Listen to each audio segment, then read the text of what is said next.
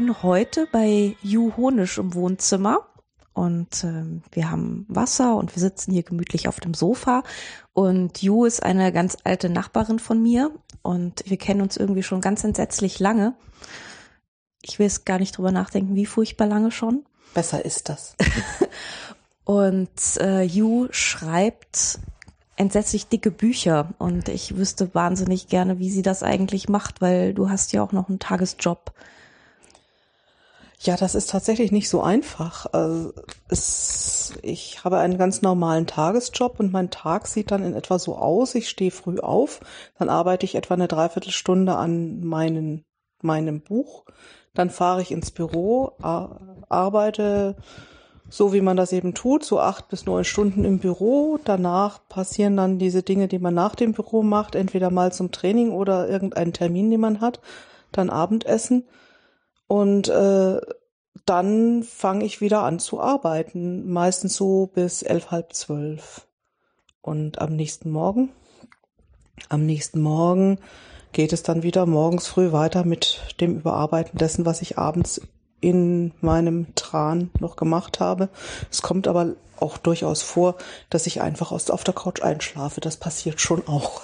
Also so richtig Freizeit äh, ist da jetzt nicht übrig in deinem Leben, ne? Nicht wirklich. Also viel Freizeit ist nicht übrig. Ich arbeite nur vier Tage in meinem Brötchenjob, was mir drei Tage zum Schreiben und Redigieren lässt.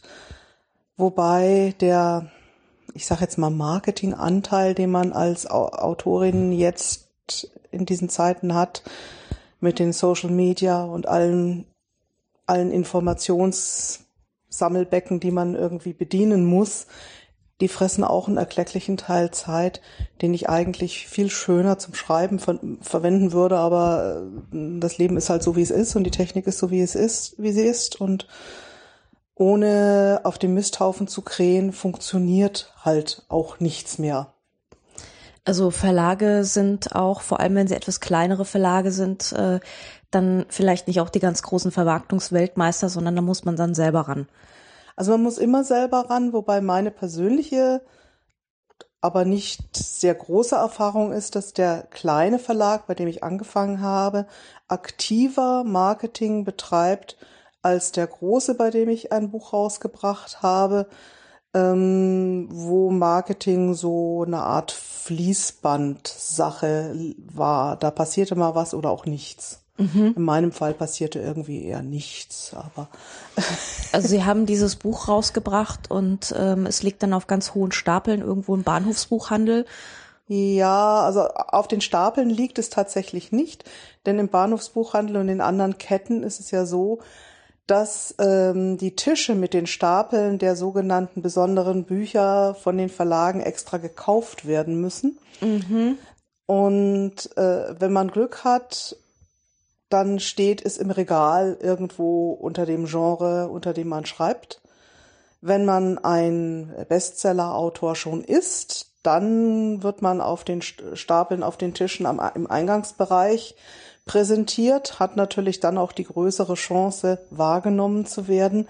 Aber da das eine bezahlte Leistung ist, ist das etwas, was auch wieder nur die großen Verlage machen. Die kleinen können sich das nicht leisten. Mhm. Und die kleinen Buchhändler haben sowas nicht. Die verdienen dann auch nicht extra dran. Die großen Buchhandlungen, die großen, großen Ketten, die verdienen halt nicht nur am Bücher verkaufen, sondern eben auch an äh, dem Platzieren von Büchern mhm. auf also Bücher hinlegen. Bücher Praktisch. hinlegen, ja. ja. Besondere Plätze, ja. ja. ähm, ich wüsste ja gerne erstmal, wie du eigentlich zum Schreiben kamst, weil wie wir uns vor entsetzlich langer Zeit kennengelernt haben, da schriebst du ja noch gar nicht. Ja, so ganz richtig ist das nicht. Ich habe ja das Schreiben angefangen, da war ich so 12, 13 mhm. und da habe ich in kleinen Ringbüchlein, so ganz kleinen DIN, DIN A6 Ringbüchlein, Episoden geschrieben für meine Lieblingsserien. Mhm. Damit habe ich angefangen. Also klassische Fanfiction eigentlich. Klassische Fanfiction, nur gab es den Begriff noch nicht und das war zu der Zeit, das gab es einfach nicht. Also ich kannte auch niemanden, der das sonst gemacht hat. Ich habe das halt gemacht und dann so mit 13, 14 habe ich dann angefangen, so ja so Abenteuer-Mädchenromane zu schreiben mit der Hand in Schulhefte, die ich dann hinten zusammengebunden habe. Die hatten dann auch schon mit der Hand geschrieben, so drei, vierhundert Seiten. Also ich habe mich nie kurz fassen können. Äh, zeigen werde ich die nie jemandem. Die sind also ganz furchtbar, äh, so mit, mit wackeliger Handschrift und zwischendrin mit wahnsinnig begabten Zeichnungen. Mm. Ja, mm, mhm, mm, das mache ich heute nicht mehr und das ist gut so. Aber davon habe ich auch noch ein paar rumliegen. Da, spiel, da spielen halt ma, äh, meine Freundin und ich, so wie aller fünf Freunde, so eine Gruppe von Mädels, die halt Fälle aufklären und die ganze Sache, die hat uns dann nach Schottland gebracht und nach Indien und nach in die USA. Nicht, dass ich da jemals gewesen war zu der Zeit, aber das ist egal, das war ja Fantasie. Ja. Auch Nordirland. Ja. Ich habe ja dann auch noch ein Nordirland-Buch geschrieben. Oh, ja. ja. Auch äh, äh, äh, Mädchenerlebnisse in. Naja, das ja. war dann schon ein bisschen anspruchsvoller, weil so mit, äh, mit 15 fängt man ja auch an oder fing man damals an, sehr politisch zu werden. Ja. Wobei äh, weder der, der Wissenshintergrund besonders groß war, noch ich da je gewesen war. Ich habe da also, denke ich mal, sehr viel falsch eingeschätzt. Aber ist egal, mhm. man legt ja erst sehr viel später ab, dieses Denken, dass es in jedem Konflikt irgendwie Gute und Böse gibt. Das Problem ist, die meisten Leute haben das ja heute noch nicht abgelegt. Nee, nein. und es ist halt nicht so. Aber wenn man 14, 15 ist und Bücher schreibt, dann hat man halt Gute und Böse. Ja. Und äh, bezieht halt sehr, sehr deutlich Stellung und die Guten sind alle gut und die Bösen sind alle böse. Machst du das heute auch so? Als äh, Eigentlich Storytelling-Krücke oder? Sagen wir mal, das Genre, in dem ich schreibe, bietet sich natürlich an, denn Fantastik ist ja übrig geblieben als ein äh, Genre, in dem in, in dem gerade das Gute und das Böse getrennt sind. Deshalb erfreut es sich ja, glaube ich, auch so großer Beliebtheit, weil die Welt da etwas einfacher ist. Mhm. Ganz so mache ich es aber nicht, weil ich Helden, die alle schön, unbesiegbar äh, und hehr sind, einfach langweilig finde. Also meine haben alle irgendwie was, ein Problem, mit dem sie, mit dem sie rumziehen und das sie auch für sich lösen müssen. Und sie sind auch nicht alle immer nur mutig und sie haben auch manchmal äh, Gedanken, ich könnte jetzt auch einfach gehen, dann und wegschauen. Mhm. Ähm, aber das Genre an sich. Ich finde, das machen Helden sowieso viel zu wenig, einfach zu gehen. Also ich denke mir bei der Hälfte der Bücher, ich wäre einfach gegangen. ja, bei Buchhelden ja.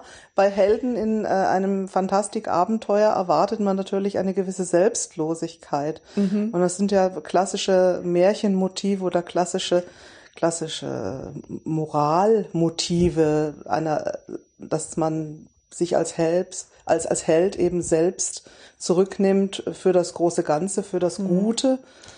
Hurra, eine Queste. Hurra, eine Queste, ja, aber die Queste natürlich jetzt nicht für den äh, Topf Gold. Mhm. Äh, dann ist es ja keine echte Queste, sondern es muss ja irgendwas Gutes dabei rauskommen. Und insofern sind eigentlich die Fantastikbücher, auch wenn man das jetzt nicht, ich meine, Fantastik ist so riesig. Wenn ich jetzt immer sage, die Fantastik, dann ja. wird man der Sache auch nicht gerecht. Aber Fantastik als Genre ist ja fast das einzige Genre, wo so Moralfragen äh, noch abgehandelt werden werden. Wenn man jetzt mal Harry Potter nimmt, das mhm. kennt jetzt jeder. Ja. Ich meine, diese Kinder opfern sich quasi selbst fürs Gemeinwohl. Mhm. Diese ganz verdrehten Christen haben ja immer Harry Potter abgelehnt, aber im Grunde ist es ein grundchristliches Motiv. Mhm. Christlicher kann man eigentlich gar nicht mehr ein, eine Aussage haben in einem Buch. Mhm. Ja, ich glaube, die Christen haben allgemein ein Problem mit allem, was irgendwie magisch ist, wo nicht äh, Jesus draufsteht. Ne? Ja, das ist, da kann, ließe sich jetzt ganz viel dazu sagen. Ich glaube, ich lasse es. Aber es hat ja dann irgendwie doch ein bisschen gedauert zwischen den Mädchenromanen bis zum ersten Buch, ne? Ja, aber das, geschrieben habe ich immer. Ich ja. habe äh, ganz lange Jahre halt primär Lieder geschrieben. Ich habe Gedichte geschrieben, ich habe auch Kurzgeschichten geschrieben. Die tauchten nur nirgends auf. Die habe ich mal verschenkt. Ich habe Leuten Kurzgeschichten geschenkt. Mhm. Oder ich habe bei irgendwelchen Festivalveranstaltungen, Conventions mitgemacht beim Story-Wettbewerb. Äh, und das war dann aber auch eher wieder so eine Art Fanfiction. Mhm. Und irgendwann habe ich halt angefangen, diesen ersten Roman zu schreiben und ich weiß eigentlich nicht, wie das passiert ist. Also ich habe mich zu keiner Zeit hingesetzt und gesagt, jetzt schreibe ich einen Roman. Mhm. Der war ja dann auch auf Englisch, kann ich mich grob erinnern. Ich habe ne? den ersten auf Englisch geschrieben. Ich habe die ersten vier auf Englisch geschrieben und aufs ins, ins Deutsche übersetzt. Also du hast sie praktisch zweimal geschrieben. Ich habe sie praktisch zweimal geschrieben, weil man ja nicht, wenn man seine eigene Sache übersetzt, übersetzt man anders, als wenn man einen fremden Text übersetzt. Mhm. Ähm, denn im Grunde schreibt man das nochmal neu. Mhm. In, der, in der eigenen Sprache. Während wenn ich jetzt einen, einen fremden Text übersetze, ich übersetze ja relativ viel in meinem Dayjob, äh, da muss man einfach nur am Text äh, eben so nah wie möglich rankommen. Die Texte, die ich berufs beruflich übersetze, also vom, vom Dayjob, sind nun keine äh, Belletristik-Texte, das sind halt Sachtexte. Die müssen halt einfach stimmen. Mhm. Äh, da geht es jetzt nicht drum, ob man das Feeling bekommen hat, wenn es da um Außenwirtschaftszahlen geht. Da ja. passiert nicht viel mit Feeling. Ja, da muss man die Message rüberbringen und das war's. Ja. Ja. Du hast dann angefangen mit etwas, was man im weitesten Sinne, glaube ich, als Steampunk bezeichnen kann, oder? Ja. Steampunk ist eine Sache, die es eigentlich jetzt schon länger gibt. Es ist aber jetzt erst bekannt geworden, wie so viel so, so, so solche Underground-Sachen, mhm. die ja dann schon seit Jahren, vielleicht schon seit Jahrzehnten existierten und auf einmal sind sie, äh, sind sie bekannt und jeder macht es. Äh, Steampunk habe ich schon in den 90er Jahren kennengelernt, wobei es auch da natürlich wie bei allen Dingen eine Definitionsfrage ist und äh, gerade wir Deutschen definieren uns ja gerne in, in Grund und Boden. Also was für Arten von Steampunk es gibt und was Steampunk ist und was Steampunk nicht ist. Mhm. Ich war letztens bei einer Lesung vom Alex Janke, äh, der ein Steampunk-Buch rausgegeben hat und der dann in der Lesung eben gesagt hat, äh, Steampunk ist das, was Spaß macht. Mhm. Das ist ein Sachbuch, glaube ich, bei ihm. Also ein Sachbuch, ne? genau. sehr, ja, ja, ein sehr schönes Sachbuch. Und äh, Steampunk ist auch nur teilweise richtig. Steampunk-Literatur hat meistens eine alternative Geschichte. Das heißt, es spielt in einem fiktiven 19. Jahrhundert, das einige Elemente des Viktorianismus oder des Wilhelminismus übernimmt und andere dazu erfindet, wie äh, Dampfluftschiffe, oder also Science-Fiction-Elemente von mhm. mit archaischer Technik mhm. dazu erfindet. Während meine Steampunk-Romane, äh, eingedenk der Tatsache, dass ich ja Geschichte studiert habe, in der Welt spielen, so wie sie wirklich war. Mhm. Ich habe also wenig Technik dazu erfunden. Was äh, in meinen Büchern vorhanden ist, sind äh, mythische Figuren, die es sonst in Sagen und Märchen gibt die gibt es halt in dieser Welt wirklich. Allerdings so wenig, dass halt die meisten Leute das Glück haben, nie einem zu begegnen. Mhm. Ähm, und das spielte, glaube ich, in, in Bayern, ne? Lustigerweise. ja, zumindest teilweise. Also das erste Buch spielt in äh, Königreich Bayern 1865. Da ist König Ludwig gerade so ein, zwei Jahre an der Macht, war total jung, der war noch keine 21. Mhm. Der spielt auch nur im Prolog mal mit, ansonsten bildet er einfach die Kulisse. Eine sehr hübsche Kulisse für so ein Buch. Ähm, das zweite Buch spielt in Österreich im Salzkammergut. Mhm. Dort in den, in den Höhlen. Also das ist ja alles nicht so das ganz klassische Fantasy-Setting, würde man sagen, ne? So, also ist aber im Kommen. Also gibt ja. es immer mehr, äh, äh sagen wir mal, so wie es den, den äh, lokalen Krimi irgendwann mal gab, bis man äh, seiner wieder überdrüssig wurde, mhm. gibt es jetzt auch immer mehr Leute, die sagen, warum soll das jetzt unbedingt alles in London spielen oder mhm. in Schottland? Äh, wir haben eine große Sagenwelt, wir haben einen wunderbaren Märchenschatz. Das sind äh, Dinge, die in unseren Köpfen sind und darauf kann man ja auch aufbauen. Also ich benutze auch lokale Sagen, gerade gerade in dem Buch, das im Salzkammergut spielt, da sind also auch die äh, lokalen Sagen, die, die ich aus den Alpensagen eben kenne, die habe ich natürlich verwendet. Die mhm. waren schon da. Mhm. Der Wassermann am Grundlsee, den gab es schon bevor ich geboren wurde. Ja. Und da kam aber vorher irgendwie noch keiner so richtig drauf, ne? Nein, da kam so keiner so richtig drauf. Also das nächste Buch war dann wieder in München. Das äh, letzte aus der Reihe, das den Seraph bekommen hat, das hat im Bayerischen Wald gespielt. Mhm. Also oder im Böhmerwald hieß man es damals ja noch eher. War das schwierig, das äh, Verlagsmenschen plausibel zu machen? Oh ja. also als, als ich das geschrieben habe, war Steampunk noch nicht hip und keiner kannte den Begriff. Und da bekam man eigentlich nur von den großen Verlagen nur so Antworten wie Fantasy und 19. Jahrhundert. Fantasy, da muss ein schwertschwingender Recke durch die Landschaft irgendwelche Zwerge umnieten. Mhm. Und äh, das jetzt was im 19. Jahrhundert spielen könnte, das war denen überhaupt nicht denkbar, dass das jemand lesen könnte. Und inzwischen gibt es ja den Genrebegriff oder Subgenrebegriff der Historic Fantasy. Mhm. Und ähm, da passt das rein. Also man da, braucht eigentlich immer so ein bisschen einen Begriff, um, um seine Sachen zu verkaufen. Man braucht einen ein Begriff, mit dem der Verlag dann sagen kann, das ist Historic Fantasy. Am besten noch, wenn dann ein Wie kommt und äh, mhm. äh, irgendeiner schon mal sowas geschrieben hat, der bekannt ist. Also wenn man als erster ankommt und sagt, ich habe Historic Fantasy erfunden und ich habe hier Steampunk, wieso habt ihr davon nicht gehört?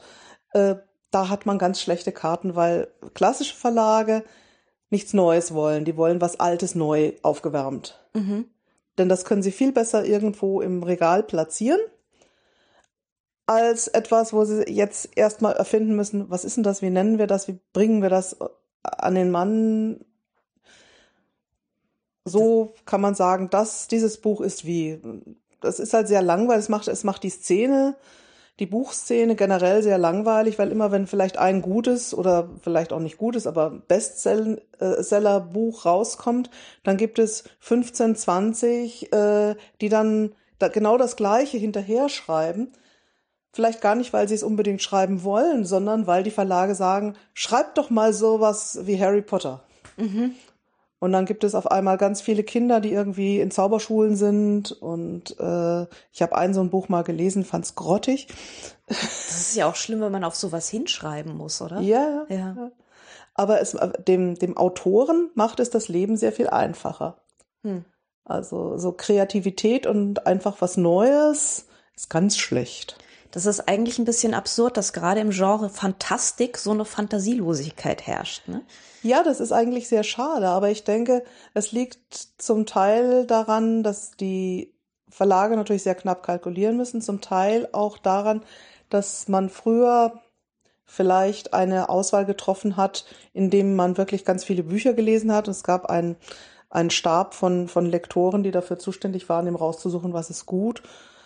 Äh, heutzutage äh, ist die Entscheidung eine Entscheidung, die eben auch mit vom Marketing getragen wird. Das heißt, wenn die Marketingabteilung sagt, da kann ich mir nicht vorstellen, wie ich das vermarkten soll, mhm. dann kann das Buch so gut sein, wie es will. Das wird nicht gekauft. Mhm. Und ähm, zudem kommt eben noch, dass die meisten Verlage eben die, die Man- oder Woman-Power gar nicht mehr haben, um einfach querbeet irgendwelche Bücher oder Manuskripte zu lesen, die man ihnen einreicht, sondern das ist vorgeschaltet. Das hat man praktisch auf die Agenten ausgelagert. Mhm. Die Agenten, die vermitteln Bücher an die Verlage. Die Verlage sagen aber den Agenten, was sie für verkäu äh, verkäuflich halten. Mhm. Das heißt, die, die Agenten machen also auch schon vorher eine Vorauswahl von dem, was sie für verkäuflich halten. Ich kann jetzt mal ein Beispiel, ich äh, bin bei einem sehr guten Agenten, der hat mich für das letzte Buch, ich weiß nicht, glaube fünf oder sechs Exposés und Ideen mit Probekapiteln schreiben lassen und dann hat er aus, hat er ausgesucht, was er für verkäuflich hält. Mhm. Das war nicht notwendiger, das, wenn in der Weise das, was ich am liebsten geschrieben hätte. Mhm. Aber äh, ihm geht es, er, er verdient ja nur, wenn er es verkauft. Ja. Der Verlag hat's einfach, denn die müssen die Leute nicht mehr bezahlen. Bezahlen äh, bezahlt werden die Agenten ja von den Autoren. Ja, Win-Win, ne? Ja, ja.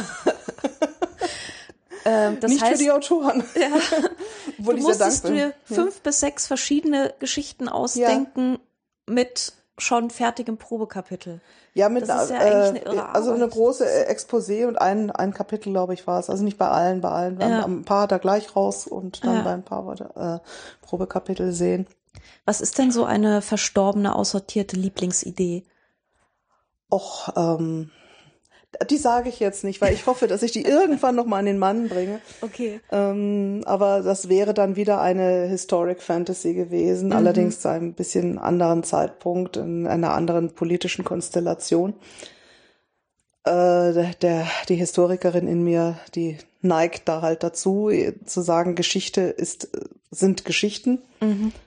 Und äh, jede Art von, jede Epoche bildet einen ganz wunderbaren Rahmen, um Geschichten unterzubringen. Ja. Ich schreibe im Moment oder habe gerade abgeschlossen geschrieben eine sogenannte klassische Fa- Fantasy, die also in einer erfundenen Welt spielt. Da muss man beschreiben die Welt, den Kontinent, die Tiere, die Menschen, die Geschichte und muss alles ja nicht nur erfinden, sondern eben auch beschreiben. Ja. Was macht die Sache noch länger? Weltenbau. Ja. Ja, das ist also, dieser Weltenbau ist äh, wirklich komplex. Es muss ja auch zusammenpassen. Ich habe dann auch eine Karte dazu gezeichnet, nur damit ich, äh, damit ich nachhalten konnte, wie weit sind die unterwegs, wie lange können die dafür brauchen, wie hoch ist das äh, Gebirge, brauchen sie da länger oder weniger lange, ähm, wie ist die Strömung. Sehr schön war, ich hatte, äh, war bei einem, äh, war zu Besuch bei einem Mann in, in Leipzig, als ich da auf der Messe war und der war Verkehrsspezialist, Technikspezialist. Der hat sich dann die Karte angeschaut und mir dann gesagt, wie die Straßen alle zu laufen haben und was daran unlogisch ist. es war interessant. Ja, ja, ja. Wahnsinn. Ja, aber es ist eine Wahnsinnsarbeit. Ja. Also insofern äh, gibt mir äh, Königreich Bayern unter König Ludwig, da weiß jeder, wie das aussah. Ja. Also das heißt, man muss dann eigentlich nur so ein paar Atmo-Trigger setzen Ja, und ja, sofort ja. weiß jeder, was gemeint ist und hat seine Bilder im Kopf. Beim Weltenbau, wie, wie funktioniert das dann? Das heißt, Also das ich, Buch wird dann ungefähr, also ich würde mal sagen, bei deiner Art zu schreiben, 3000 Seiten. nein, also wir, äh, ich habe es auf sieben, 740 geschafft, Normseiten. Ähm, und hoffe, dass ich die Waage gehalten habe. Ich werde halt, das wird ja auch nochmal lektoriert. Ja.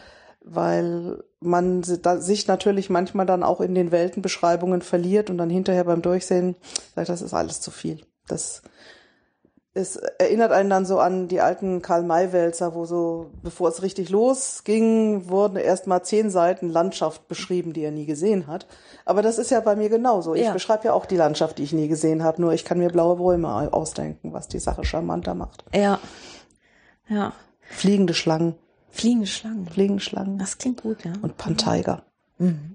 Das klingt jetzt schon danach, als ob es dir schon Spaß macht mit dem, mit dem Ausdenken und Weltenbau und so. Ja, es, hat- es hat schon auch Spaß gemacht. Es ist nur wirklich anstrengend. Ich habe also, es, es gibt ja Programme, wo man, wo man sch drin schreiben kann und richtig so ein, so ein System von Karten hat, äh, wo man sich alles nebenbei aufschreiben kann. Ich habe das also nur mit einer mit einer Tabellenfunktion in Word gelöst. Das ist halt eine Riesentabelle, da sind alle Namen drin, alle äh, Charaktere natürlich, äh, die, die Büsche, die Bäume, die Straßen, die Länder, die Städte, die, äh, alles beschrieben, so dass ich das auch wieder nachgucken kann und nicht äh, dann plötzlich auf Seite 735 dann, oh, wie hieß noch dieser Ort? Denn die Namen, die man sich dann in Fan Fantasy-Büchern ausdenkt, sind ja auch nicht so ganz nah. Ja.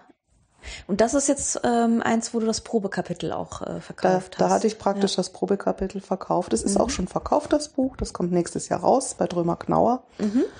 Und da freue ich mich schon sehr drauf.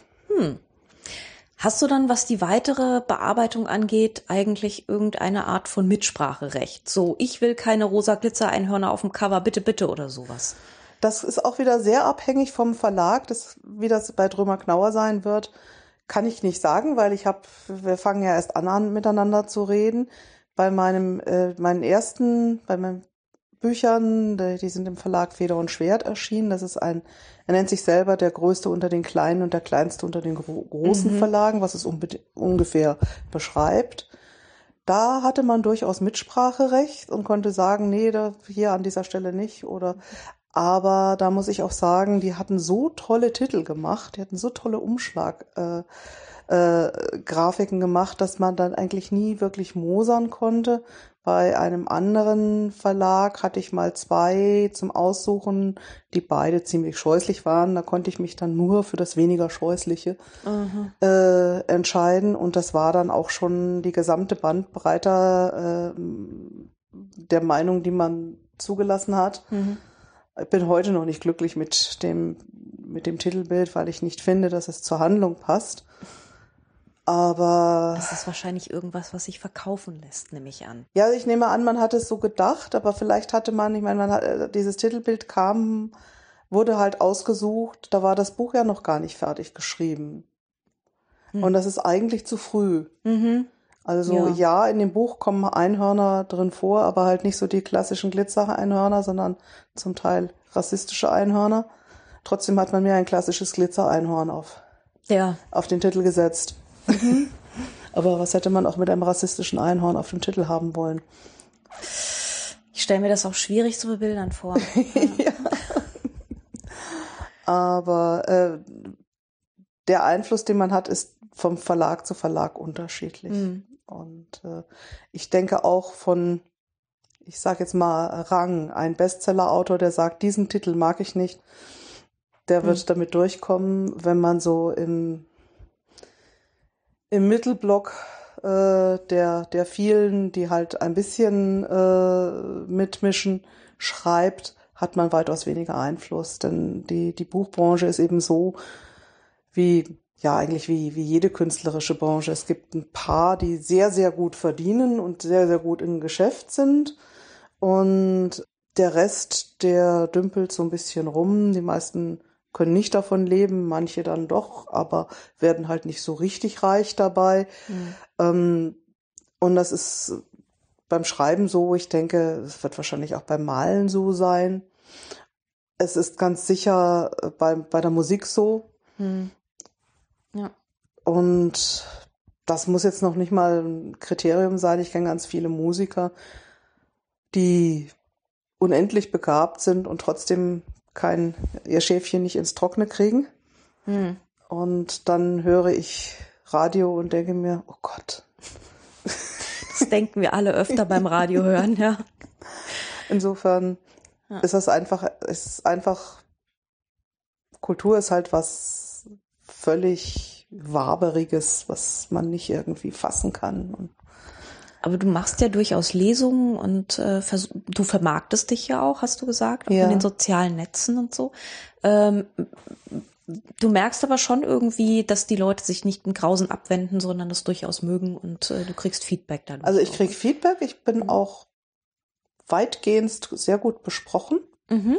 was mich immer freut aber die Leserschaft ist halt nicht riesig. Ich habe eine sehr, sehr treue Leserschaft, die das gerne lesen und dann auch schon mal nachfragen, wann kommt denn endlich das nächste raus. Und mhm. das dauert halt manchmal länger, weil die Verlage nicht Schlange stehen. Mhm. aber ähm, und weil ich halt auch nur ein Buch pro Jahr schreiben kann. Mehr kriege ich nicht hin mit einem Ganztagsjob. Das Klar. ist einfach gar nicht machbar. Wobei ich auch nicht weiß, wenn ich jetzt wirklich den ganzen Tag Zeit hätte, ob ich es packen würde, jetzt acht Stunden am Tag äh, Fantasy zu schreiben, das weiß ich nicht. Hm. Das kann ich nicht beurteilen. Vielleicht ist ganz gut, dass man zwischendrin was mit Industrienormen und äh, Fachübersetzungen zu tun hat. Das räumt dann wieder den Kopf auf.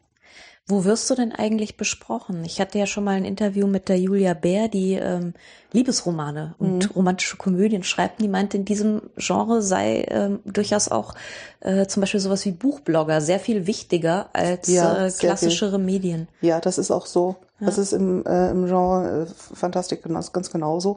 Es gibt sehr viele Buchblogger, die sich damit befassen was ich anbiete, wenn ein neues Buch rauskommt, dann schreibe ich viele davon an und sage, okay, wenn ihr einen Gastblog haben wollt, dann mache ich bei euch einen Gastblog mhm. zu, zu einem Thema von diesem Buch. Also das ist dann kein keine eine Seite, wo es nur heißt, kauft dieses Buch, es ist wunderbar, mhm. sondern halt wirklich also ein Thema, das rausgegriffen wird bei dem äh, bei den Quellen der Malikorn zum Beispiel.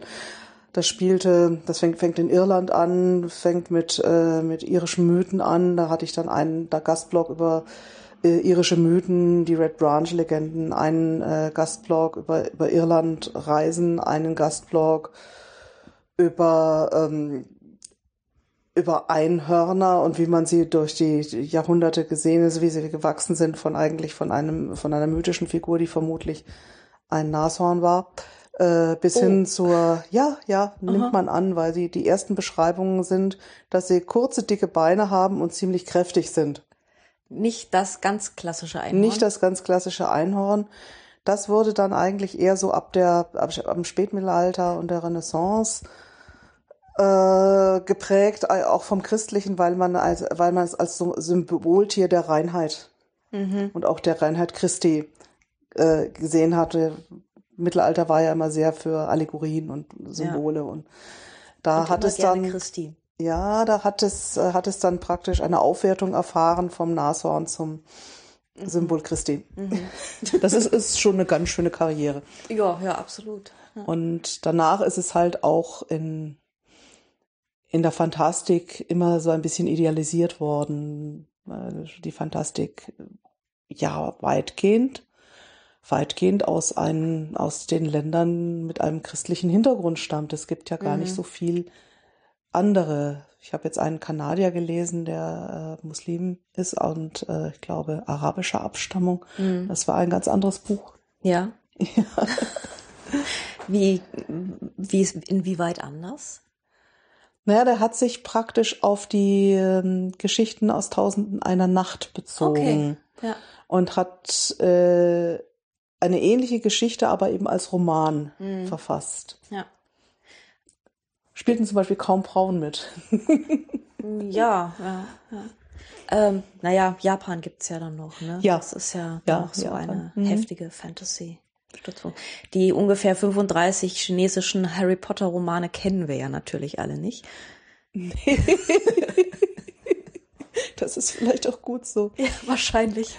In China war es ja so, da war ja Fantastik oder gerade Science Fiction, aber auch das Gesamtgenre lange sehr, sehr verpönt, weil das Genre ja eine Welt darstellt, wie sie nicht ist und sein könnte. Also mhm. eine Denkweise fernab vom, von dem Ideal, das geprägt wurde vom äh, Status quo der in China. Mhm. Und äh, Neil Gaiman, der ja ein sehr bekannter äh, englischer Fantastikautor ist, der war dann mal irgendwann in China eingeladen auf einer großen Convention mit Tausenden von Leuten. Mhm. Das war, glaube ich, die erste. Und er hat dann erzählt, die wurde vom Staat äh, organisiert, nicht so bei uns, wo das Privatleute machen, wenn so mhm. eine Convention organisiert wird, wurde vom Staat organisiert, der irgendwann mal feststellte, er hat ganz viele begabte Menschen und die erfinden einfach nichts. Ja, okay. Und dann haben sie sich so angeschaut, womit sich denn Leute zum Beispiel in, äh, in Silicon Valley so befassen. Die ganzen Nerds. Oh, ja, ja, ich ahne, das ist ein Nerd-Seminar. und dann haben sie festgestellt, ja, die befassen sich alle mit Fantastik. Die lassen ihre Fantasie freien Lauf und irgendwas muss es ja bringen. Und daraufhin wurde dann staatlich unterstützte Nerdförderung äh, äh, man, man lädt Neil Gaiman ein auf eine Convention. Mhm. Ich finde das immer noch sehr toll, die Geschichte. Das ist eine großartige Geschichte. ähm, das stieß dann auch auf Gegenliebe bei den Chinesen. Ja, die Chinesen ja. mochten das auch wirklich, die waren auch ganz begeistert, die wollten das auch. Mhm. Äh, ich fand das insofern toll, weil äh, ich die Denkweise von dieser chinesischen Oberschicht, sage ich jetzt mal, eigentlich toll finde, wenn man die jetzt vergleicht mit dem Bildungsbürgertum in Deutschland, das genau den umgekehrten Weg mhm. geht mhm. und eben sich wirklich Mühe gibt, sich abzugrenzen von allem, was auch nur ein bisschen Fantasie hat. Ja. Ja, wir haben ja diese, diese hässliche Realismus-Tradition. Da ist es, da wird's ja schon mit, mit, mit Science Fiction irgendwie schon schwierig, ne? Das ist ganz erstaunlich. Ja, es ist, es, es ist aber, es ist nicht durchstrukturiert, denn es hängt wirklich zum Teil daran, äh, wie das Buch vermarktet wird. Wenn man jetzt anguckt, ähm, ähm, die, das Jesus-Video. Mhm ist ja nun eindeutig Science Fiction oder, oder Fantastik im weitesten Sinne. Wurde aber nie so vermarktet. Wurde, glaube ich, als Thriller vermarktet. Ja, stimmt, ja. Oder die Bücher von Matt Ruff, ähm, der irgendwie das Glück hatte, nicht in einem Fantasy-Verlag rauszukommen mit seinem Buch, das äh, mit seinem ersten Buch, das an einer Universität spielt, äh, wo die Einzelmännchen das Sagen haben. Fool on the Hill war es. Full on the Hill, genau. Sondern der kam eben durch Beziehungen in einem ern sogenannten ernsten Verlag raus, mit, mit dem Effekt, dass er in Deutschland bei Karl Hanser rauskam. Und äh, ich war mal bei einer Lesung von ihm und da waren so ganz normale Bildungsbürger. Damen in Kostümchen mit, mit Stöckelschuhen. Die findet man sonst auf Fantasy Conventions eher wenig. Ja, ja. Wie haben die reagiert? Ja, die fanden das schon toll, aber mehr so, mehr so pflichtschuldigst hatte ich den. Ah. Ja, ist, ich, ich weiß es nicht. Ha. Ganz erstaunlich, ja. Ha. Aber das ist ein Thema, mit dem wir Fantastikautoren uns eigentlich immer abärgern. Diese, diese bildungsbürgerliche Abwehr. Aber ich glaube, da seid ihr nicht die Einzigen, sondern es geht ja eigentlich so gut wie allem, was man irgendwie in diese Genreschublade stecken kann, dem geht es ja so, ne? Also, Krimi ist gentrifiziert. Krimi wird langsam eingemeindet. Krimi ja. ist eingemeindet. Das, was nicht heißt, dass alle Krimis gut sind, aber es heißt auch nicht, dass vorher alle Krimis schlecht waren. Ja. Ähm, Aber ich habe letztens gab es äh, in der FAZ einen relativ interessanten Artikel einer ähm, Krimi, ich glaube Verlegerin, die meinte, naja, das ist auch sowas, was man als gut situierter Autor, da denkt man, ach, ich schreibe mal einen Krimi, ohne sich jemals vorher mit dem Genre befasst zu haben und dann schreiben die das so runter und denken, das ist ja ganz einfach. Und meistens geht das dann ganz furchtbar schief. ja, ich denke auch, dass das so einfach nicht ist. Nichts, nichts im Leben ist so einfach, wie es aussieht. Krimi schreiben auch nicht. Also mit dem Krimi und dem Gentry, Gentrified, das äh, habe ich halt mal sehr persönlich erlebt, wo mich jemand fragte, ach, Sie schreiben, was schreiben Sie denn? Und ich sagte, Fantastik. Und dann bekam ich zur Antwort, also ich lese nur Niveauvolles. Und dann fragte ich, was sie denn liest. Und das waren Krimis. Ach, Ja. das ist aber sehr Also. Da wusste ich doch wieder, in welcher Schweineliteraturklasse ich angesiedelt bin. Ja, ähm, ich würde dich ja gern noch so ein bisschen was darüber fragen, wie du eigentlich beim Schreiben vorgehst, weil ich finde, das ist ja immer, das ist ja immer was, was sehr hermetisches und was, was sehr geheimnisvolles, wie das so, wie diese, wie diese Bücher so dicker werden. Womit fängst du denn an? Mit welch, welcher Zipfel ist denn zuerst da? Also ich schreibe tatsächlich immer erst einmal so ins Blaue hinein. Ähm, und wenn ich dann das Gefühl für die Personen habe, dass ich weiß, wie die reden, wie die denken, dann fange ich nochmal von vorne an. Okay. Ähm, denn Menschen sind ja unterschiedlich und die haben auch jeweils eine unterschiedliche Ausdrucksweise. Und für mich ist der, der Unterschied jetzt von einem guten Buch zu einem, das mich nicht so interessiert, tatsächlich darin, dass ich die Menschen in, als Personen wahrnehmen kann. Und ge- eben das versuche ich auch beim Schreiben, dass ich mich erstmal darauf konzentriere, beim ins Blaue schreiben, wie reden die, wie agieren die. Also ein bisschen wie ein Schauspieler eigentlich, Ja, der erstmal ja. versucht, da reinzuschlüpfen und zu gucken, wie sich's anfühlt. Ja, so fange ich an und dann fange ich nochmal an und dann äh, ist das eigentlich eine sehr langweilige Sache. Man sitzt vorm PC und schreibt und schreibt und schreibt und schreibt und schreibt und schreibt. Ich höre keine Musik dabei. Es gibt Leute, Markus Heitz zum Beispiel, der hat, glaube ich, wirklich einen Dauersoundtrack. Äh, ich war auf der Londoner äh, World Science Fiction Convention letztes Jahr. Da gab es einen, ein, eine Diskussionsrunde dazu, äh, dazu, welchen Soundtrack benutzt welcher Autor zum Schreiben. Und ich war wirklich die Ausnahme. Ich glaube, ich war die Einzige, die gesagt hat, ich muss es still haben. Also ich, wenn ich was schrei schreibe, das im 19. Jahrhundert spielt, dann kann ich mir nicht Bach anmachen. Das passt einfach nicht. Ja. Und äh, ich muss es wirklich still haben. Wobei Lärm mich wieder wen weniger stört. Ich schreibe zum Beispiel furchtbar gerne im Zug. Das finde ich ganz Ja, toll. das was- ist so Grundrauschen. da ne? ist ein Grundrauschen, da ist ein weißes Rauschen. Äh, es lenkt mich nichts ab.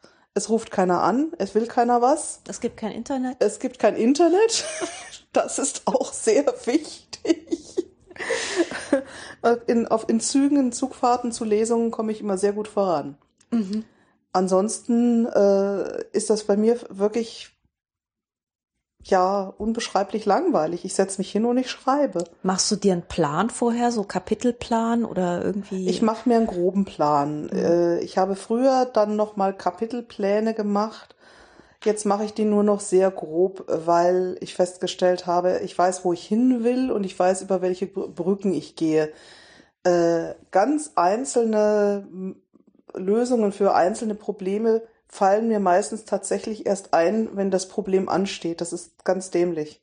Also ich wünschte, ich könnte das so wie andere Leute machen. Ich weiß zum Beispiel, dass Kai Meier, der diesjährige Seraph-Träger, ähm, der macht einen dezidierten Plan. Der macht monatelang, plant der nur. Mhm. Und dann schreibt er das Ding runter. Das ist so, das klingt so unangenehm handwerklich, ne? Ja, aber das sind handwerklich ja sehr, sehr gut, die Sachen. Ja. Ähm, und ich kann das nicht. Also ich, ich, ich lebe praktisch in der Geschichte mit. Mhm. Und deshalb fällt mir die richtige Lösung auch erst ein, äh, wenn die Feinde kommen. Mhm. Die müssen schon fast da sein, dann weiß ich, wie ich die Heldin rette, aber vorher weiß ich das manchmal gar nicht. Mhm. aber du hast dann wahrscheinlich auch ziemlich viel Raum für äh, unvorhergesehene Dinge, die passieren. Ja, Wobei manchmal machen sich die Charaktere auch selbstständig, dann muss man sie irgendwie ja. wieder zurücknehmen. Ja. Also das, das, das ist etwas, was, was tatsächlich passiert, dass die manchmal vorpreschen und Dinge tun, die ich jetzt eigentlich im Plan nicht so hatte. Mhm. Dann muss man sie, dann muss man entweder, entweder sagen, okay, an dieser Stelle hat er recht. Ähm, oder, oder das eben nochmal umschreiben. Mhm. Gibt es denn ähm, viel Austausch unter Fantastikautoren? Ja, also jetzt nicht von Ideen, aber doch, es ist eine Gemeinschaft. Mhm. Es ist eine sehr freundliche Gemeinschaft. Äh, man trifft sich auch relativ viel, denn die meisten Lesungen von Fantastik finden jetzt nicht in Buchhandlungen oder Literaturcafés oder so statt, sondern eben auf diesen Conventions, auf diesen mhm. entweder Rollenspiel oder Fantastik oder äh, den großen Cons. Und da trifft sich dann die Familie wieder und äh, man kennt sich untereinander und hilft sich durchaus auch. Also ich habe meinen meinen neuen Agenten von einem Kollegen vermittelt bekommen. Mhm. Als meine alte Agentin in Rente ging, da sagte ich dann, was mache ich denn jetzt? Und der hat von sich aus bei seinem Agenten angerufen. Mhm. Und ich bekam einen neuen, neuen Agenten. Also sehr, sehr nett, mhm. sehr, sehr hilfsbereit. Gibt es da auch äh, Öffnungen zu anderen Szenen? Also so ähm, mehr Richtung Science Fiction oder Horror oder sonst Ja, was? also das, das ist ja, sind ja sowieso fließende Grenzen. Mhm. Also äh, es ist schwierig, etwas zu sagen, das ist nur Science Fiction oder das ist nur Fantastik. Ähm, die ganz klassische Science Fiction, wo man mit dem Raumschiff durch, durch den Raum fliegt, ist ja gar nicht mehr so sehr präsent. Das, was an Science Fiction im Moment so geschrieben wird, sind ja oft Dystopien. Da hm. kommt man dann schon ähm, in den, in den, man kommt in den Satirebereich rein, ja. aber man äh, kommt natürlich auch in den Fantastikbereich rein. Wenn das eine Dystopie ist, die im Hier und, Hier und Jetzt spielt, ähm, dann hat man natürlich äh, Möglichkeiten, das auf verschiedene Weise zu lösen. Mhm. Und das muss nicht notwendigerweise eine überlegene Technik sein, das kann eben auch ein Wesen sein. Mhm. Das ist Und eigentlich da ist interessant, man, dass, ja. die, dass die Utopie so abgelöst wurde von, von der Dystopie, ne? Ja, es gibt ja kaum Utopien. Ja. Also wenn man jetzt nicht sagt, okay, die ganzen Fantastikbücher, die gut ausgehen, die sind dann irgendwann Utopien, aber ähm, Naja, aber so, so, so Star Trek finde ich schon ziemlich utopisch. Ja, ja, mhm. der, ja, der, der Roddenberry hatte halt wirklich eine Idee, wie, wie da ein Zusammenleben sein sollte und hat da eine äh, Utopie ganz bewusst auch geschaffen. Ja. Aber es gibt tatsächlich nicht so viele, also auch bei den nachfolgenden äh, großen Science-Fiction-Serien steht die Dystopie immer im Vordergrund. Mhm. Und bei der Fantastik, wie ist das da? Gibt es da so eine Tendenz Richtung Konstruktion oder Dekonstruktion oder? da man da von Null anfangen kann, äh, ergibt sich dieses Problem nicht. Ich meine, natürlich wird ein, ein, ein, ein guter, fantastischer Roman auch irgendetwas transportieren, was noch jenseits des, der, der Held zieht das Schwert ist. Mhm. Ähm, Also in- so irgendeinen Bezug zu irgendein dieser Welt Bez- hat es ja. hat es, hat es auf alle Fälle. Zur Also Not mein, unfreiwillig. die Quellen der Malikorn, meine, meine Quellen der Malikorn, da gibt es eben diese rassisch, rassistischen ähm, Einhörner, aber es gibt eben auch gute Einhörner und es gibt eben einen, einen Konflikt darüber, wie man als Einhorn mit Wesen umgeht, die in sein Reich kommen und nicht das können, was Einhörner können, Mhm. nämlich keine Magie. Hm. Und äh, mit Einwanderern, die weniger können, ähm, kann man auf untere, unterschiedliche Weise umgehen. Und natürlich ist das ein Thema, das in diesem Buch auch thematisiert wird, aber es, es, es erschlägt einen nicht mit dem Hammer, Mhm. sondern das ist, es ist ein Problem, das die Einhörner unter sich haben. Ja. Aber es ist natürlich, wenn man kann man es auch politisch deuten.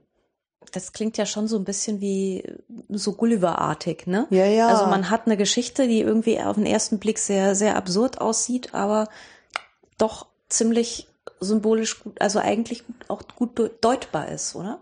Ja, aber äh, Swift hat ja, ähm, hat ja das auch mit durchaus einer Agenda geschrieben. Ich meine, der, der war ja Dekan von Christchurch, äh, er war ein hohes Kirchentier und hatte eine moralische Agenda, die er eben auch unterbringen wollte. Mhm. Und äh, deshalb, wenn man, wenn man die Originalausgabe von, von Gullivers Reisen liest, das ist nicht unbedingt ein Kinderbuch. Nee, nee, eh nicht. nee, aber die, ähm, die Agenda hast du jetzt natürlich nicht so in der. Nein, aber ich will Aber- auch nicht flach sein. Also ich denke, äh, Probleme, zwischenmenschliche Probleme, sei es, äh, ge- es geht um Macht oder es geht um Politik, die gibt es auch in fantastischen Reichen und dann kann man sie auch thematisieren. Und wenn man sie thematisiert, kann man natürlich heimlich, still und leise schon auch seine Meinung mittransportieren. Und das ist auch okay. Also das, das sehe ich völlig okay an. Natürlich gibt es auch die Gegenbewegung. In den USA äh, brennt gerade der der Fandom-Streit, weil äh, da wird immer, werden immer die Hugos ähm, vergeben per Wahl. Das ist also ein Literaturpreis für Fantastik. Und da hat sich jetzt eine Gruppe extrem rechtsradikaler Leser ganz offen dazu bekannt, dass sie jetzt diesmal doch mal gewinnen wollen und äh, haben praktisch diese Abstimmung ja manipuliert. Ach, Also sie haben zu, äh, zuhauf eben ihre eigenen Leute rein, reingebracht und äh, mit dem Erfolg, dass eben wirklich gute Autoren jetzt, zurück, die nominiert waren, die Nominierung abgegeben haben, weil sie mit den gleichen Leuten nicht äh, um irgendwelche Preise. also es gibt wirklich rechtsradikale Fantasy in Amerika. Oh ja, ja, also das gibt's ja auch. Ja. Also gibt es sicher. Mhm. Ich habe noch keine gelesen. ich habe es auch nicht vor. Das ehrt dich. Aber ich habe zumindest mal hier in Deutschland von einem Autor gehört, der wohl da ents entsprechende Tendenzen hatte und äh, der dann auch äh, irgendwelche Kritiker immer bedroht hat. Also erst er selber und dann noch, ich glaube, der Verlag hat dann auch noch gedroht, dass wenn die Kritiken nicht besser werden, dass sie dann rechtliche Schritte und ja, ich erinnere Ja. mich ganz dunkel, da lief mal was über Facebook. ja, ja. ja, ja. Also wir haben die auch, aber in Amerika ist ja mal alles etwas größer. Und da gibt es einen Autor, der nennt sich Fox Day. Also Day mit D-E, der D-A-Y, aber es ist natürlich schon gemeint, er ist die Stimme Gottes. Und äh, Aha. der ist erstmal grundsätzlich der Meinung, dass, dass Frauen rechtlos sein müssten. Und äh, sieht sich aber auch als großer rechtsradikaler Christ. Und er hat jetzt, um seine Sa Sachen weiter äh, veröffentlichen zu können, ich glaube, so einfach hat das jetzt auch nicht mehr noch einen Verlag zu finden. Er hat jetzt einen eigenen Verlag und der sitzt in Finnland. Aha. Mhm. Schreibt aber auf Englisch. Der schreibt auf Englisch. Der hat sich auch selbst nominiert für den Hugo. Oh, schön. Ja. Und wird jetzt von seiner Peer Group gepusht. Ja. Großartig. Ganz also, toll, ja. Ganz so flauschig und, und ganz so flauschig ist es da alles nicht, ne? Was ist schon so flauschig, wie man meint? Ja, das stimmt. Aber so, so generell äh, muss ich sagen, dass ich mich in der, der Szene sehr wohlfühle und äh, Gott sei Dank bis jetzt prima nette Leute kennengelernt habe. Aber das muss nicht sein. Also ich habe eine englische äh, Kollegin, die auch so ein bisschen historische Fanta äh, Fantasy schreibt. Sie ist selber äh, Geschichtsprofessorin in Cambridge. Mhm. Und äh, die ist ganz fürchterlich angefeindet worden von so einer Gruppe Leute, die einfach sich immer einen Autor rausholen und dann auf allen sozialen Kanälen den fertig machen. In der eigenen Website, auf der eigenen. Was? Warum? Weiß der Kuckuck. Hat Buch nicht gefallen. Oder Aha. aber dann, ich meine, wenn einem das Buch nicht gefällt, wird man nicht persönlich. Eigentlich. Im nicht. Grunde nicht. Nein. Nee. das ist aber ein bisschen bitter, so, so eine, so eine Leser, Lesermeute, die dann. Ja, ja, ja. Das klingt eigentlich wie also es klingt nach eigentlich nach einem eher schlechten Plot. das ist unglaublich. Ja, ja, aber ja. es gibt es tatsächlich und äh, es betrifft wahrscheinlich auch nicht nur die Fantastik, sondern solche, sowas gibt es wahrscheinlich überall. Also so in der Form habe ich das ehrlich gesagt noch nicht gehört. Aber ich denke aber, dass es nicht mit der Fantastik zu tun hat, das hat mit dem Internet nee. zu tun. Ja, klar. Das hat mit dem Internet zu tun, damit, dass sich eben äh, äh, irgendwelche Aluhut tragenden äh, Deppen da jetzt gruppieren mhm. und dann eben entsprechend auch irgendwelche Meinungen von sich geben als konzertierte Aktion. Ja. Und das kann, das kann ein Buch sein oder es kann, was weiß ich, das Impfen sein oder mhm. ob es Masern wirklich gibt oder ob die Chemtrails uns alle vergiften Mhm. Das habe ich heute, heute erst wieder gelesen, von, äh, wurde von jemandem gepost, gepostet, wo, wo jemand geschrieben hätte, er hätte gerade wieder einen unsichtbaren Chemtrail gesehen. mhm. Ja. Mhm. Und er wird sich auch schon ganz schlecht fühlen. Ja. ja. Und in dem Moment, wo äh, der Wahnwitz ist so nah manchmal, ne? Ja, ich denke, Dumme hat's immer gegeben. Ja. Aber jetzt können sie sich im Internet halt äh, zu Gruppen zusammenschließen sich gegenseitig bestätigen. Ja. Und das macht dieses Internet äh, da an dieser Stelle eben unsympathisch. Mhm.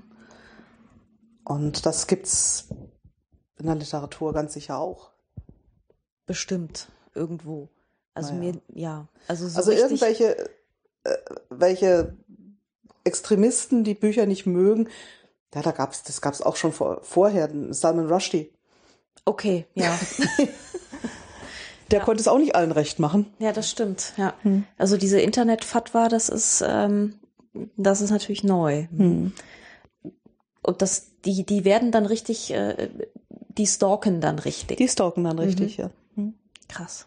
Ich frage ja in den Interviews dann auch immer, was die Leseempfehlungen von euch sind, also von meinen Interviewpartnern.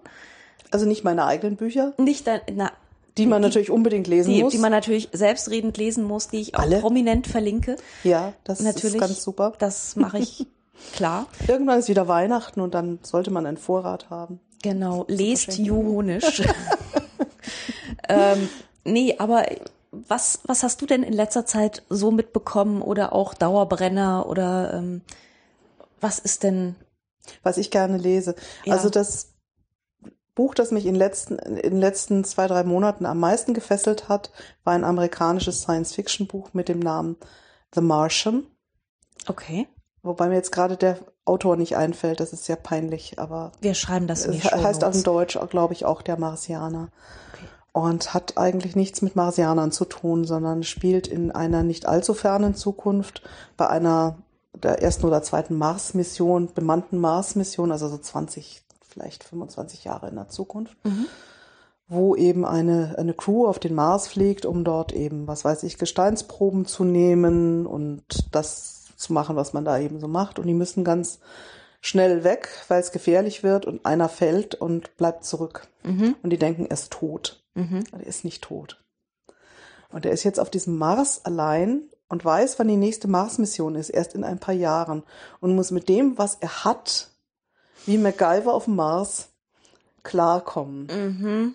um so lange zu überleben und geht da sehr, sehr logisch dran und versucht also ganz genau zu berechnen, wie viel Kalorien er woher bekommt, äh, die wie lange halten, äh, dass er das noch erlebt. Mhm. Und das ist total spannend gewesen. Wahnsinn, ja. Also es war ein tolles Buch. Im Moment lese ich Jeff Vandermeer. Äh, Annihilation, das ist auch eher ein Fantastikbuch, wobei es auch da wieder Schnittmengen gibt mit, also eher ein Science-Fiction-Buch, eher Schnittmengen mit der Fantasy, weil Der gehört ja auch zu dieser Ecke der etwas jungen, wilden äh, Fantastiker. Ne? der Jeff Vandermeer, Ja. ja, ja, ja, Ja. so jung und wild. Ich habe ihn mal gesehen. Ja. Oh. Aber so die die Sache etwas anders angehen. Ja, und so. ja.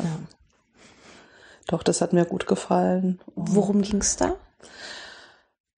Irgendwo auf dieser Welt gibt es eine Area X. Es wird nicht erklärt, woher die kommt. Das kam, wird irgendwann klar, dass niemand weiß, woher die kommt. Das ist auf einmal eine Gegend, eine Re Re Region, wo alles anders ist und keiner weiß wie. Und Mhm. man kommt also auch nur auf bestimmte Weise da rein. Und die Re Regierungen schicken da immer wieder Wissenschaftler, Trupps rein, um rauszufinden, was ist da? Wieso ist das da? Mhm. Ähm, und die kommen entweder gar nicht zurück oder gestört oder äh, sterben kurz danach. Und das Ganze wird eben beschrieben aus einer, aus der Sicht einer Wissenschaftlerin, die da hingeht, weil ihr Mann dort schon äh, verstorben ist. Mhm. Und die versucht der Sache auf den Grund zu gehen, aber im Grunde so wie alle anderen keinen Referenzrahmen hat. Denn wenn man keinen Referenzrahmen dessen hat, was man eigentlich begreifen will, dann kann man nur beobachten. Und wenn es mit nichts zusammenpasst, was man bis jetzt erlebt hat, dann kann man es auch nicht definieren. Mhm. Und ich bin noch nicht fertig, weiß also noch nicht, wie es ausgeht. Aber es ist sehr gut geschrieben. Mhm. Würdest du auch mal Science Fiction schreiben wollen oder so etwas in so etwas Ähnliches in dieser Richtung? Also ich hatte auch, ich hatte eine Dystopie auch mal im, äh, im Angebot, aber die wollte mein Agent nicht. Und ich habe Kurzgeschichten, habe ich schon geschrieben, Science-Fiction-Kurzgeschichten. Ähm, sicher würde ich sowas auch, aber Science-Fiction verkauft sich ja noch schlechter als Fantasy. Oh je, echt? Ja, ja. Und da Aber man halt- braucht man braucht da ein paar Frauen. Ja, aber das ist das Problem. Science Fiction wird hauptsächlich von Männern gelesen, von Männern rezipiert und die kaufen auch primär männliche Autoren. Also die Oh. Science Fiction Autorinnen, die in dem Genre sind, die haben fast alle männliche Namen. Mhm. Aufschrei. Ja, Ja. es ist so. Mhm. Es ist so. Krass, das hätte ich gar nicht gedacht. Ja. Weil Ja. es einfach immer noch so diesen, diesen Ruch nach Technik und so, ne? Hat Ja, ich meine, das ist, dieses ganze Science Fiction war immer so ein bisschen eine Männerwelt. Hm. Ja. Und Und- Fantastik, wie ist es da so? Ich denke, also von, bei Fantasy hat man äh, äh, eher Frauen, aber Fantasy tendiert natürlich auch dazu, viel persönliche Beziehungen zu haben. Mhm. Äh, sehr viel mehr als, äh, als in einem, einem Raumschiff. Ja, das stimmt. Aber es gibt natürlich tolle Science Fiction auch von Frauen. Also äh, Tanja Huff hat eine Serie, die sogenannte Valor-Serie. Sie hat gerade gepostet, dass die Filmrechte jetzt gekauft worden sind. Ich freue mich, freue mich für sie, weil es ist das sind tolle Bücher. Aber sie ist auch kaum hier bekannt. Ne? Also es ist eine Frau. Ja. Gibt's denn eigentlich sowas äh, wie ein Game of Thrones Effekt, das ja momentan wirklich alle gucken? Äh, und, ja, ja? ich denke schon. Es gibt einen Game of Thrones, Thrones Effekt. Äh, und die Verlage bauen sehr darauf, weil die hatten ja, die hatten ja immer, immer einen Hype. Die hatten bei der, bei den, diesen Bisse-Büchern hatten sie einen Hype, dann bei, bei Harry Potter hatten sie einen Hype. Es kam immer so ein, so ein, so ein, so ein Fantasy-Nach-Hype nach diesen, nach diesen großen Ja. Sachen. Und bei Game of Thrones ist das auch so. Wobei, äh, Game of Thrones, ja, ja, das hat ein Phanta hat fantastisches Element. Natürlich ist es ein, ein Fantasy-Buch.